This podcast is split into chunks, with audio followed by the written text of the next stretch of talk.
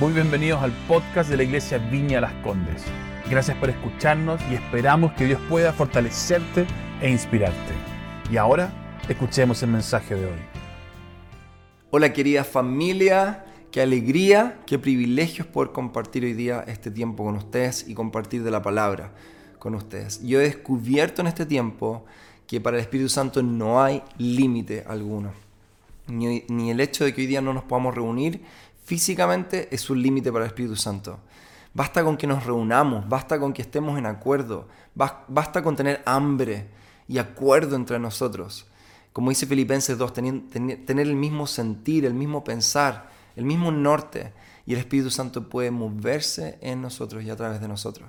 Así quiero invitarte hoy día a orar y a disponerte y a tener expectativas de lo que el Espíritu Santo quiere hacer hoy día. Que sin duda es algo poderoso, algo nuevo, algo fresco y sin límites, sin límites. Hoy día no es una reunión limitada, para nada, es una reunión distinta, pero una reunión donde el Espíritu Santo quiere moverse poderosamente en medio nuestro.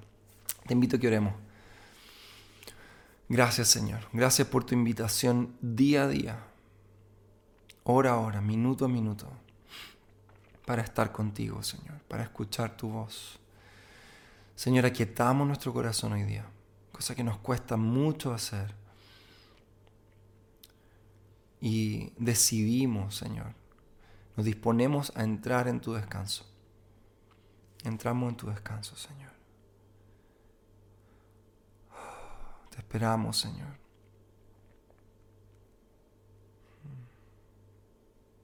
Te invito ahí donde estás. Sencillamente descansa en el Señor. Ahora, toma la mano de tu esposo, tu esposa, tus hijos.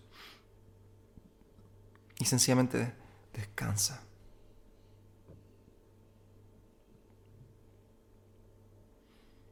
Gracias, Señor. No tenemos nada que hacer hoy día, nada que comprobar, nada que ganar, Señor. Contigo ya está la mesa servida. Tu palabra ya está declarada sobre nosotros, Señor. Tu pacto ya está firmado con sangre en el madero, Señor, por nuestras vidas. Así que hoy día, Señor, nos sentamos a la mesa a comer de tu palabra, de tu sabiduría, Señor, recibir tu amor y tu poder. En nombre de Jesús. Amén. Amén. Espero que hoy día mis palabras, mucho más allá de ser elocuentes o qué sé yo, sean sencillamente usadas por, Dios para, para que su voluntad sea hecha. Y creo que su voluntad hoy día particularmente es um, abrazar nuestros corazones, consolar nuestros corazones, ministrar nuestros corazones. Ministrar significa servir. Puedes creer que Jesús vino a ministrar a la humanidad a servir a la humanidad en lugar de ser servido.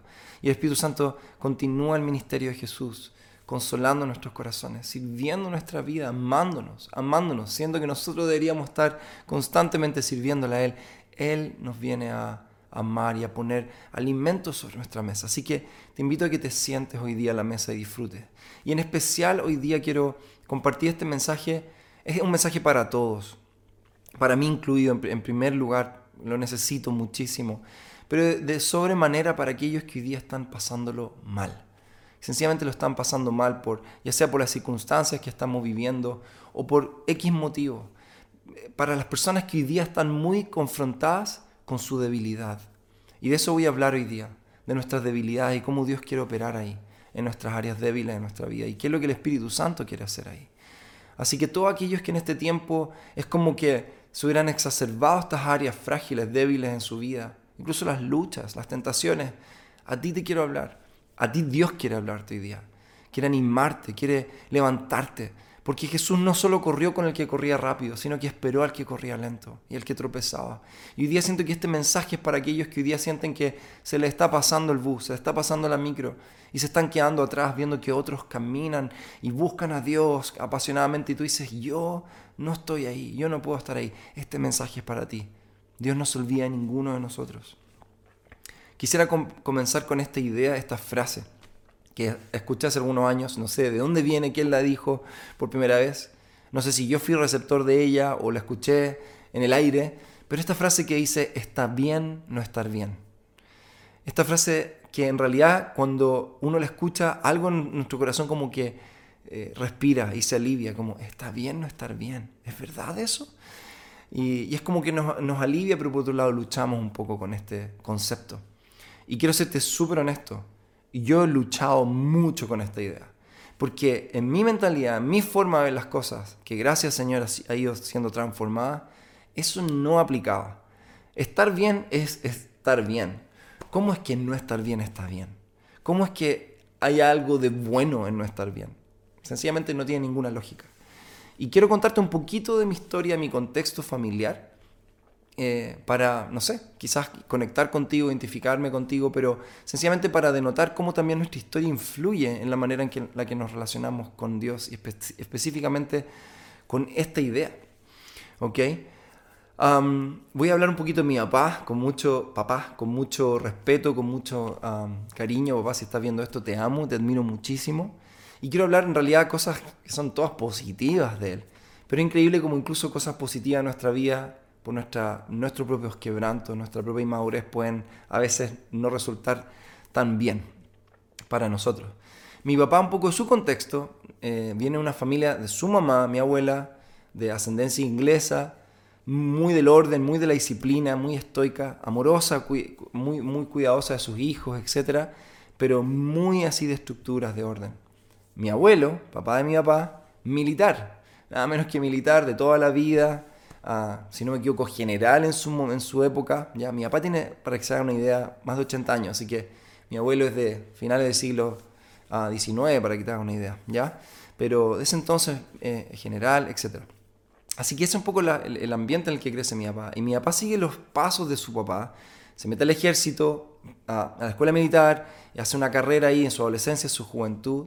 Y estando dentro del ejército conecta mucho con el tema de los deportes y se, se involucra en atletismo, esgrima, natación, se metió en todos los deportes posibles y se volvió realmente un deportista realmente de elite. Él fue, creo, si no me equivoco, campeón de Chile en esgrima en su momento. Luego, más adelante, avanzado, ya, ya casado, se metió en el mundo del rugby y después el tenis, etc. Siempre estaba involucrado con los deportes. Por eso que hoy día tiene una salud de roble tremendo, mi papá.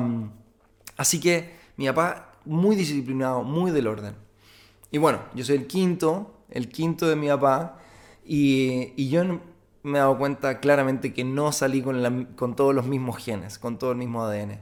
Yo recuerdo claramente la época del colegio, y esto yo creo que muchos nos vamos a identificar, esas mañanas frías de junio, de mayo, julio, que uno no quería salir de su cama. Y yo llegué a inventar excusas para no ir al colegio. Papá, me duele la cabeza, me duele el cuerpo, lo que sea. Llegué a mentirle a mi papá. Pero mi papá todas las mañanas que me despertaba me decía, David, no me importa, te levantas, te duchas, vas al colegio. Si te llegas a sentir mal, me lo dirás desde allá pero no vas a faltar, no vas a faltar. Yo llegaba al auto y esto era una tortura para mí. Mi papá ponía la calefacción y yo lo único que quería era dormir un poco más, dormir un poquito más. Pero mi papá no me dejaba dormir, me, ponía el asiento de vuelta porque yo lo reclinaba, me instalaba, me lo ponía de vuelta en su posición y me decía, hoy día vamos a estudiar las tablas, vamos a practicar la tabla 7, la tabla 9. El otro día me decía, hoy día, vamos a aprender palabras nuevas, vamos a ampliar tu vocabulario para que tú las uses durante el día. Así que no me daba un descanso mi papá. Pero en este sentido es algo, algo valorable porque eh, impregnó en mí un sentido de disciplina, de responsabilidad, que obviamente ha traído muy buenos frutos en mi vida en muchas áreas. Por otro lado, mi papá también siempre fue una persona muy como estable emocionalmente. Muy como, yo no recuerdo una etapa, una época en mi papá donde mi papá estuviera bajoneado, muy triste, ni tampoco muy en las nubes. Cosa que también muy distinta a mí, porque me he dado cuenta con el tiempo claramente que yo soy una persona mucho más de las emociones, muy sensible, muy de piel, etcétera, etcétera. Y todo esto, de alguna manera, eh, ha generado en el largo, largo del tiempo como una suerte como un poco de crisis en mi interior. ¿Por qué? Porque es todo esta, toda esta crianza de mi papá, más mis propios quebrantos que tienen más que ver con la autoexigencia, la culpabilidad, soy he tendido a ser muy culposo en mi vida, y muy también preocupado de lo que el resto dirá, querer caerle bien a todo el mundo. Estoy abriendo mis quebrantos así aquí en YouTube. Da lo mismo. Dios, y vamos a hablar de esto, las debilidades. Ah, si hay algo que jactarnos es ahí, porque ahí es donde Dios se glorifica.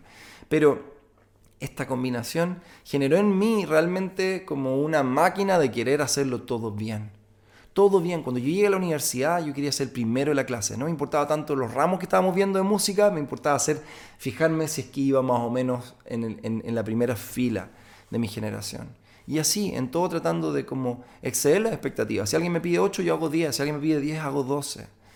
Y obviamente que esto ha generado mucho desgaste interno, mucho desgaste en mi propia vida. Pero esto se acentuó y esta crisis, este choque interno se acentuó, cuando comenzamos nuestro matrimonio con March, hace 10 años atrás. Porque es como que comenzamos nuestro matrimonio, que es lo mejor que me ha pasado en la vida después de conocer a Cristo, una aventura loquísima, maravillosa, pero también es claro cómo Satanás ha querido atacar, atacarnos. Eh, comenzamos nuestro matrimonio y empezamos con los desafíos, empezamos con las, las olas chocando en contra. Nosotros no íbamos a ir a vivir al extranjero, a trabajar afuera, ese proyecto cayó, llevábamos dos meses de casados. Luego no sabíamos qué hacer, cuál era el norte profesional, tuvimos muchos desafíos en lo financiero, etc. Y luego, una vez que de alguna manera estábamos un poco más establecidos las cosas mínimas básicas de vivir en, qué sé yo, nuestro propio departamento, o sea, arrendar, etcétera, empezó la salud a ser un tema, un tema fuerte en nuestra vida, tanto para March como para mí. Un tema que hasta el día de hoy ha sido un gigante que hemos tenido que batallar y batallar y batallar. Y llevo 13 años lidiando con una patología en la espalda baja que por épocas me ha tenido botado en cama y, me ha generado crisis donde yo no he podido sencillamente levantarme de cama e ir a poder trabajar. Y eso ha sido todo un tema, todo un proceso y todo lo que eso ha provocado en mi propia vida. Así que, ¿qué es lo que he descubierto estos años? He descubierto que uno no siempre está bien. Uno no siempre puede estar bien, por cuanto tú quieras intencionarlo. Por cuanto yo quise tratar de ser la persona más responsable, disciplinada y hacer todo lo posible, a veces sencillamente la vida nos vota, las circunstancias nos votan. Y hay veces que sencillamente nos vemos indefensos, botados en el piso sin ni una fuerza para seguir avanzando. Esto hemos aprendido, que no siempre podemos ser fuertes. Pero lo que también hemos aprendido, y en especial en nuestro matrimonio con March, es que en esos momentos, en esas luchas, es donde Dios más quiere intervenir y donde Dios más quiere glorificarse en nosotros. Así que quiero que vayamos a 2 Corintios 12, versículos 1 al 10. Voy a leer de la NTV para que lo vayas buscando mientras te voy a contar un poquito del contexto de esto, ¿ok? ¿Por qué quiero que vayamos a la palabra? Porque no quiero que hagas de mi experiencia una teología o un principio espiritual, porque eso es muy peligroso.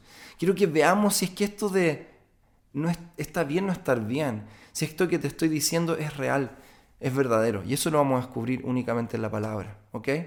El contexto de este pasaje, espero que ya lo hayas encontrado, y esta zona específicamente de esta carta a los creyentes en Corinto, es Pablo, el apóstol que fundó y que comenzó esta iglesia, está en un momento muy fuerte, e incluso me atrevo a decir emocional, en el que está de alguna manera defendiéndose y contraargumentando. ¿Contra quién? Contra los mismos creyentes en Corinto que han comenzado a cuestionar la autoridad de Pablo. ¿Por qué han cuestionado la, autoridad de Pablo?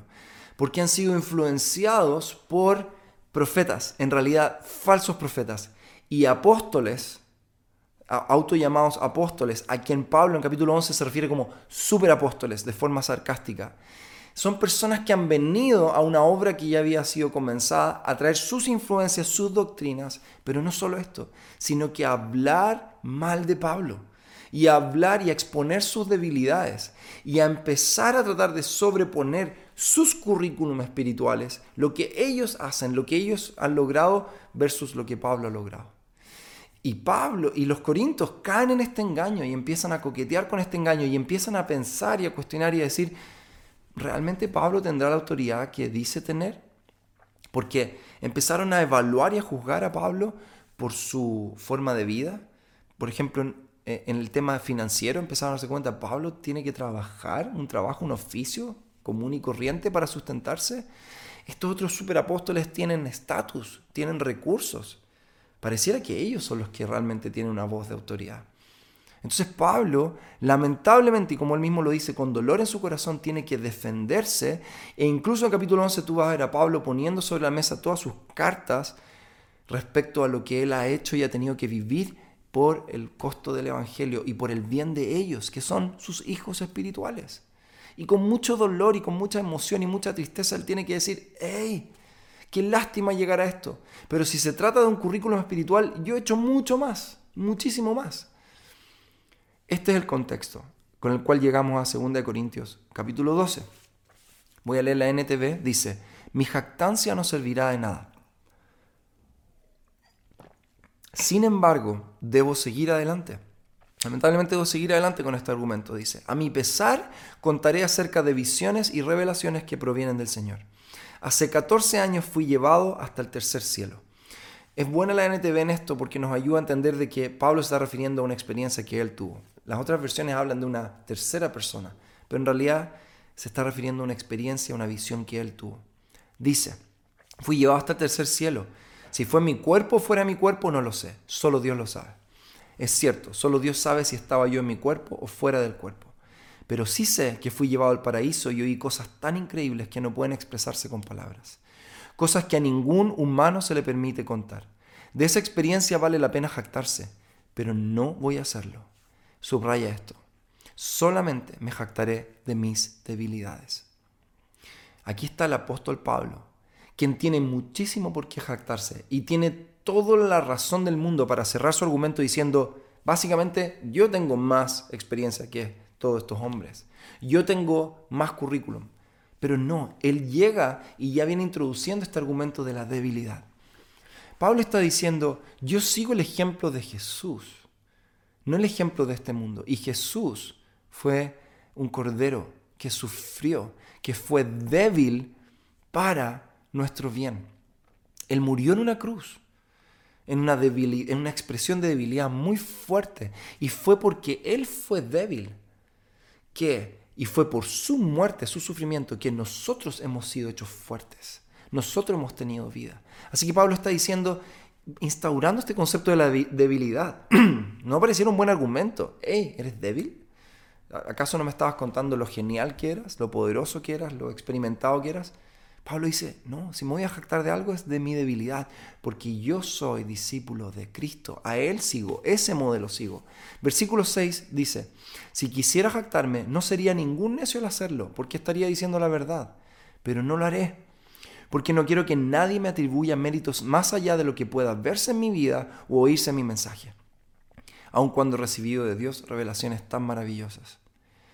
Continúa, y aquí nos vamos a tierra derecha, versículo 7 dice, así que para impedir que me volviera orgulloso, se me dio una espina en mi carne. Hay otras versiones que dicen un aguijón. Se, hay muchos postulados referentes o teorías referentes a qué es lo que Pablo, a qué se refería Pablo acá. Hay personas que dicen que tenía que ver con la dimensión espiritual o emocional de Pablo, tentaciones, etc. Pero hay muchos teólogos y en realidad es lo que más se, se cree cercano a la realidad, que postulan que esto tenía que ver con un problema de salud, algo físico, ¿ok? Un aguijón de su carne. Hay personas que piensan que eran jaquecas terribles, horribles que lo atormentaban. Hay personas incluso que piensan que tenía un problema de ceguera. ¿ya? Hay, un, hay un comentario bíblico que habla de que eh, John Barclay, de Barclay, perdón, que dice que cuando que, Pablo quizás nunca se recuperó de la ceguera que tuvo al momento de ver a Jesucristo. Así que hay, hay muchas teorías, pero lo importante es entender lo que viene ahora. Que esto era, no era algo menor, era algo que realmente atormentaba a Pablo en su vida, no era un detalle. Dice, una espina en mi un mensajero de Satanás para atormentarme e impedir que me volviera orgulloso. En tres ocasiones distintas le supliqué al Señor que me la quitara. Y cada vez Él me dijo, y esto quiero que lo subraye, esto conmueve mi corazón, estos días cada vez que lo leo me emociono, dice, mi gracia es todo lo que necesitas. No es mi gracia, es parte de lo que necesitas. Mi gracia es todo lo que necesitas.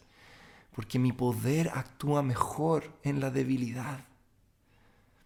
Así que ahora me alegra jactarme, dice Pablo, de mis debilidades, para que el poder de Cristo pueda actuar a través de mí. Voy a leer lo mismo en la NBI, dice, Dios le dijo a Pablo, te basta con mi gracia, pues mi poder se perfecciona en la debilidad. Qué misterio, ¿no? Mi poder se perfecciona la debilidad. Por lo tanto, dice Pablo, gustosamente haré más bien de hablar de mis debilidades, para, y esto me encanta, para que permanezca sobre mí el poder de Cristo. El Espíritu Santo sobre nosotros es, el, es la manifestación del poder. Así que Pablo está diciendo, cuando la gracia de Dios se perfecciona en mis debilidades, el poder, el resultado es que el poder del Espíritu Santo, el poder de Cristo está sobre mí, no un momento, no destello, sino que permanece en mí. Continúo leyendo versículos 10, dice, es por esto que me deleito en mis debilidades, me deleito. Qué locura, ¿no? Es como la última persona en la que yo esperaría escuchar algo así, es como Pablo, alguien tan certero y muchas veces muy fuerte en sus escritos, alguien que tiene muchísimo en que jactarse. Dice, es por esto que me deleito en mis debilidades y en los insultos, en privaciones, persecuciones y dificultades que sufro por Cristo. Pues cuando soy débil, entonces soy fuerte. Cuando soy débil, entonces soy fuerte. ¿Qué entendemos por la gracia de Dios? Es una buena pregunta. Yo creo que a veces lo pasamos por alto, pero es importante aclararlo. La gracia de Dios, por definición, es el regalo inmerecido de Dios a la humanidad. Este regalo nos fue dado por medio de la cruz del Calvario, donde Jesús derramó hasta la última gota de sangre por nosotros. Esa gracia derramada en la cruz no, es el mayor regalo que tú y yo jamás hemos recibido, jamás recibiremos. Es el mayor regalo que debemos atesorar.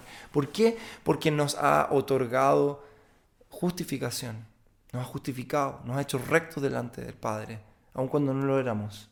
Nos ha hecho amigos de Dios, nos ha reconciliado con el Padre, ha traído perdón y ha lavado nuestros pecados, pasado, presente y futuro, y nos ha dado el regalo de la salvación eterna. Todo eso ha sido la, el producto de la gracia de Dios derramada a través de la cruz del Calvario. Sin embargo, y esto tenemos que entenderlo, la gracia no solo se reduce a eso, aunque esto es tremendo. La gracia comenzó su efecto y su poder en nuestra vida a través de la cruz, pero sigue siendo efectiva en nuestra vida. La gracia es poder de Dios, poder de Cristo a través de su Espíritu Santo para vivir la vida cristiana para vivir los desafíos del día a día, para vivir en medio de las circunstancias adversas y de nuestras debilidades internas. La gracia es aquello que nos permite transitar el camino angosto del reino de Dios. Sin la gracia de Dios no podemos caminar, no podemos avanzar. Así que la gracia tuvo su efecto en nuestra conversión, en el bautismo, en nuestra resurrección a una nueva vida espiritual, pero sigue teniendo efecto hoy día sigue teniendo efecto hoy día. Hay una definición que me encanta de Joyce Mayer que dice, la gracia es el poder de Dios llegando a nosotros libremente, lo que significa que no nos cuesta nada más que solo poner nuestra fe en Dios, permitiéndonos hacer con facilidad lo que nunca pudiéramos hacer solos con cualquier cantidad de esfuerzo o lucha. La gracia de Dios es el poder de Dios sobrenatural en nuestra vida para poder hacer las cosas que en nuestras fuerzas jamás podríamos hacer. Y no solo estoy hablando de grandes milagros, de mover una montaña enfrente de ti, sino que jamás podríamos lidiar con nuestros quebrantos, jamás podríamos crecer en nuestro carácter y ser formados a la imagen de Cristo si no fuera por la gracia de Dios operando en nuestra vida. ¿Qué llegó a entender Pablo a través de su lucha con esta espina de la carne? ¿Qué llegó a entender a través de estos sufrimientos, de estas debilidades? Lo que llegó a entender es que donde, en los momentos y en las áreas de su vida donde él era débil, ahí es donde sobreabundaba la gracia de Dios. Es donde el poder de Dios podía perfeccionarse, donde Dios más podía hacer en él. Volvamos un poco a este concepto que alguna vez también alguien me lo ha dicho a mí, en momentos que estoy afligido, hey David, está bien no estar bien. Eso trae un alivio, trae un sentido de descanso. Pero la verdad es que la palabra lo lleva aún más allá. Es necesario no estar bien. ¿Cómo, es eso? No sé si alguien le sigue haciendo ruido eso. Hasta a mí me hace ruido, como David, ¿es verdad eso? Sí, es necesario, porque nuestra condición humana hoy día es imperfecta. Somos débiles. ¿Y por qué es necesario? Porque en esos lugares es donde el Espíritu Santo más obrará en tu vida.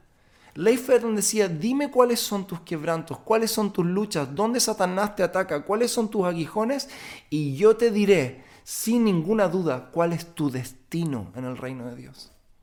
Eso me emociona, Me emociona pensar que en todas las áreas donde Satanás nos ataca, nos roba, nos quiere matar, ahí es donde la gracia de Dios quiere sobreabundar y quiere transformar nuestra vida y quiere marcar un destino. Porque de lo que somos liberados en nuestra vida, seremos libertadores de otros en esa área. Donde somos sanados, nosotros seremos sanadores de otros en esa área. ¿Te acuerdas que te conté un poco de que hemos luchado con muchas olas y oposición en, nuestro, en nuestras vidas como matrimonio? Pero te digo algo con toda tranquilidad, y en esto también me jacto, como me he jactado de mis debilidades y les abierto acá, también me jacto de la gracia de Dios en ellas. Porque en todas estas áreas, física, emocional, espiritual, Dios ha sido victorioso en nuestra vida. No quiere decir que hemos ganado la guerra, pero hemos ganado muchas batallas de la mano del Espíritu Santo en nuestra vida. No hay un área hoy día donde yo sé, yo sé que Satanás conoce nuestras debilidades. Pero yo sé que si Él mira mi vida, Él sabe que en cada una de estas la gracia de Dios ya se ha manifestado. Y cuando Él ataque de nuevo y ponga su dedo, se encontrará con el Espíritu Santo y el poder de su gracia en nuestra vida. Dios no nos exige estar siempre bien. Esto quiero decírtelo a ti hoy día, cara a cara. Yo sé que tú sabes a quién, a quién, quién eres. Dios no te exige estar siempre bien. Eso es una mentira. Es una mentira.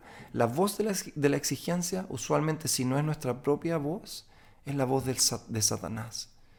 Dios nos invita a seguirle. Dios sí nos desafía a serle obediente y a creerle, pero Dios no pone exigencias ni demandas sobre nuestra vida, y menos en las áreas flacas y débiles de nosotros. Cuando tú estás muy agotado, muy cansado, muy fatigado muscularmente, tú sabes que sería un absurdo tratar de correr un kilómetro, porque te caerías y te golpearías y te lesionarías. ¿Tú crees que Dios, tu Padre, en momentos flacos, débiles, como lo que estás viviendo hoy día, con niveles de estrés altísimos, ¿tú crees que Dios va a venir y te va a exigir más? ¿Tú crees que Dios va a querer que te lesiones? No, Dios viene hoy día y te dice, hey hijo, ¿estás bien no estás bien? No estar bien. Es más, quédate en ese lugar. Y aquí quiero llegar y para ir cerrando al cómo. Hay varias cosas que no voy a alcanzar a mencionar, quizás las mencione más adelante, pero ¿cómo? Quizás tú preguntas, ¿cómo entonces la gracia de Dios se manifiesta puede perfeccionarse su poder en mi debilidad? Hay muchas maneras y yo no soy quien para decirte cómo Dios quiere específicamente actuar e intervenir en tu vida. Pero algo que nosotros hemos descubierto con mi esposa es que en tiempos de debilidad son tiempos de quedarnos quietos. Son, tiempos del lugar de tratar de levantarnos y de sobreponernos. Porque cuando estamos en debilidad, lo que queremos naturalmente tender a hacer es sobreponernos, salir de ahí, sacudirnos esa sensación, ese, ese bajón emocional, ese cansancio físico, esa desmotivación espiritual. Tratamos de sacarla y y de negarla. Pero te digo algo, Dios nos dio emociones. Y las emociones no son para acampar en ellas y ser controlados por ellas. Pero Dios nos dio las emociones para darnos luces de qué es lo que está ocurriendo en nuestra alma, para, para que podamos entender qué es lo que está pasando con nosotros. Así que cuando estamos en un lugar donde realmente sentimos que no tenemos más fuerzas, más ánimo, te digo nuevamente, Dios no va a venir a exigirte que te movilices, hey, párate, párate, párate. No, el Espíritu Santo quiere que en ese lugar aprendas a quedarte quieto. Aprendas a estar ok en ese momento. Aprendas a no condenarte y aprendas a en ese lugar sencillamente tener fe de que Él va a aparecer. La gracia solo se recibe por fe, no por mérito ni por obras. Fe y que sencillamente tengas la humildad de recibir una vez más el regalo de Dios en tu vida. Y te digo algo, Dios va a aparecer. El gran yo soy va a intervenir en tu vida y su gracia va a empezar a filtrarse en esas áreas débiles de tu vida. ¿Cómo? ¿Cuánto tiempo? No lo sé. ¿Cómo? Eso es particular. Pero te digo que cuando estamos en ese lugar, lo mejor es quedarnos quietos, sentarnos y postrarnos delante de Dios. Y con fe y humildad decir, Dios, te necesito. Te necesito, necesito de tu gracia en este tiempo. Necesito que acudas a mi socorro. Necesito que tu poder sea perfeccionado en mí. Necesito conocer el milagro y el misterio de tu poder siendo perfeccionado en mí en esta área débil. ¿Para qué? Para tu gloria. No queremos salir de nuestras debilidades sobre, sobreponiéndonos a nuestras propias fuerzas. Queremos permitir, y esto es lo último que quiero decir, quiero leer acá en Romanos 8, 26, 28. Dice, además el Espíritu Santo nos ayuda en nuestra debilidad. Por ejemplo, nosotros no sabemos qué quiere Dios que le pidamos una oración, pero el Espíritu Santo ora por nosotros con gemidos que no pueden expresarse con palabras. Algo que he aprendido es que en momentos de debilidad, sencillamente debo presentarme delante de Dios y esperar y estar quietos y saber que aunque ni siquiera sé cómo orar, qué pedir, estoy tan desorientado, saber que el Espíritu Santo vendrá en mi socorro y Él comenzará a interceder por mí. Y dice, y el Padre quien conoce cada corazón sabe lo que el Espíritu dice, porque el Espíritu intercede por nosotros. El Espíritu, el consolador, viene e intercede por nosotros. Básicamente nos dice, hey David, ahora tú calla y descansa y quédate quieto. Yo voy a interceder. Yo voy a pedirle al Padre lo que tú necesitas. Yo voy a empezar a filtrarme en medio de tus debilidades y a restaurar tu corazón. Dice, Él intercede por nosotros los creyentes en armonía con la voluntad de Dios. Si hoy día te sientes desorientado, sin un norte, nuevamente, si, si ves a otros avanzar y tú te sientes echado atrás, a veces esto es como la historia de la tortuga y la liebre. No es el que corre más rápido el que llega primero a la meta.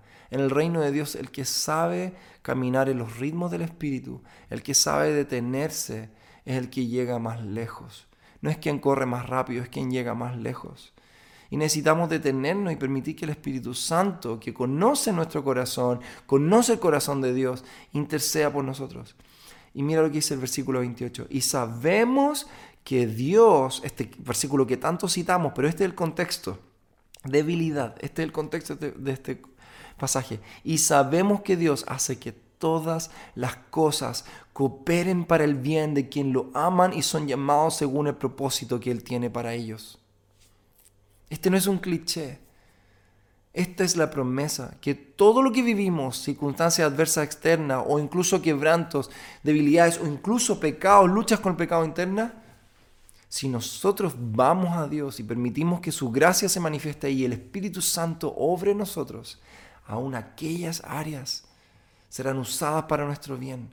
Aquellas adicciones que tú tienes, aquellas luchas que tú tienes, serán sanadas y serás liberado de ello, pero no solo para salir y estar bien, sino que para ser un testimonio del poder de Dios, glorificar a Dios con tu vida y tu testimonio y ser un libertador de otros.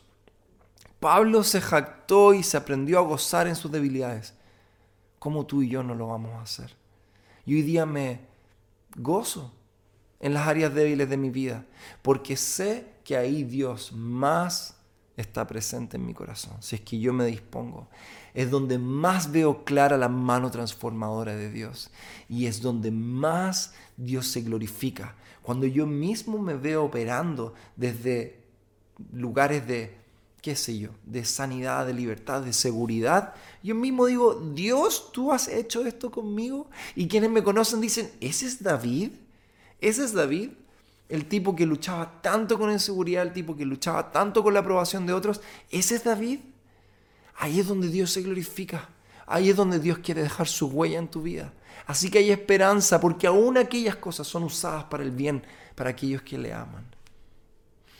Te quiero animar hoy día y quiero que hoy día terminemos orando. Y quiero que practiquemos esto antes de adorar a Dios. Quiero que practiquemos el sentarnos a los pies de Dios, sin escapar del estado en el que estamos, sin rechazar el estado en que estamos, sin bypassar nuestras emociones. Que podamos venir delante de Él confiadamente al trono de la gracia, tal como somos, y conozcamos, conozcamos cuánto Él nos ama y cuánto Él puede intervenir en nuestras áreas débiles.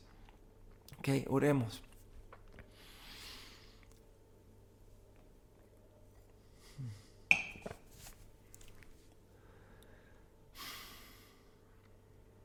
Espíritu Santo, tú siempre ganas, tú siempre vences. Dios sabio, ¿quién? Pudiera ser tan sabio como tú? ¿Quién pudiera compararse a tu sabiduría? Tu reino es patas para arriba, Señor. Porque donde somos victoriosos, el cielo celebra. Pero donde somos débiles, tú intervienes, tú te glorificas, tú nos transformas. Así que realmente somos más que vencedores, porque no solo vencemos en las victorias, sino que también vencemos en nuestras derrotas, porque tú vences ahí. Tú te haces vencedor en nuestras debilidades. Específicamente hoy día quiero orar, Dios, por dos tipos de personas. Ambas he sido yo, en ambos lugares yo he estado. Primero, Señor, por las personas que hoy día están pasándolo muy mal y se ven en un lugar de mucha debilidad. Solo te pido que hoy día ellos puedan aprender, podamos aprender a sentarnos a tus pies, creer en ti, Señor, y tener la humildad de confesar nuestra debilidad e invitarte, Espíritu Santo, a que tú intervengas ahí. Ven ahora, Espíritu Santo. Ya el Espíritu Santo está descendiendo y poniendo su dedo sobre muchos. Yo, yo puedo percibir su presencia y sé que Él está ahora mismo ministrando tu corazón. Y yo no voy a seguir orando ni profetizando sobre tu vida porque creo que el Espíritu Santo quiere hablar algo muy particular sobre cada uno de ustedes. Así que quédate ahí, sé ministrado por Él. Él quiere hoy día lavar tus pies, sanar tu corazón, consolar tu alma. Y segundo, quiero orar hoy día por aquellos que hemos sido como estos super apóstoles. Aquellos que hemos olvidado tu gracia y que hemos empezado a incluso comulgar con el espíritu y la mentalidad religiosa. ¿Por qué? Porque nos ha servido la religión para salir de nuestra debilidad y escapar de nuestra debilidad. Porque en lugar de esperar tu gracia, que tu gracia se manifieste en nuestra debilidad, no hemos sobrepuesto queriendo hacer todo bien, queriendo ganar tu favor. Y finalmente incluso nos hemos vuelto ah, amargos con el otro, juiciosos con el otro. Te quiero pedir perdón, Señor, en nombre de cada uno de nuestra iglesia, que hemos sido juiciosos, hemos mirado al otro como menos, hemos mirado al débil como en menos, hemos mirado la fragilidad del otro y no la hemos cubierto. Y hemos dicho, pero ¿cómo tanto? ¿Cómo tan débil? ¿Cómo con las mismas luchas? Y no hemos jactado de aquello que no debemos jactarnos. Señor, no queremos hacer un currículum de todo lo que hemos logrado en el reino, sino que queremos ser humildes y considerar todo esto como estiércol si es necesario por conocerte más a ti y conocer el poder de tu gracia en nuestra vida. Te pido aceptes nuestra oración de arrepentimiento y restaure nuestro corazón a un lugar sano y libre donde tu gracia es la piedra angular de nuestra vida. Gracias Señor. Te invito ahora que mientras adoramos te mantengas en ese lugar de comunión íntima con el Espíritu Santo. Gracias nuevamente por haber escuchado. Esperamos que haya sido de gran bendición para tu vida. Si quieres estar al tanto de nuestros mensajes, asegúrate de seguirnos y, por qué no, compartirlo con tus amigos. Para más contenido de la iglesia y cómo conectarte, ve a nuestra aplicación móvil y sitio web iblc.cl. Un gran abrazo y que Dios te bendiga.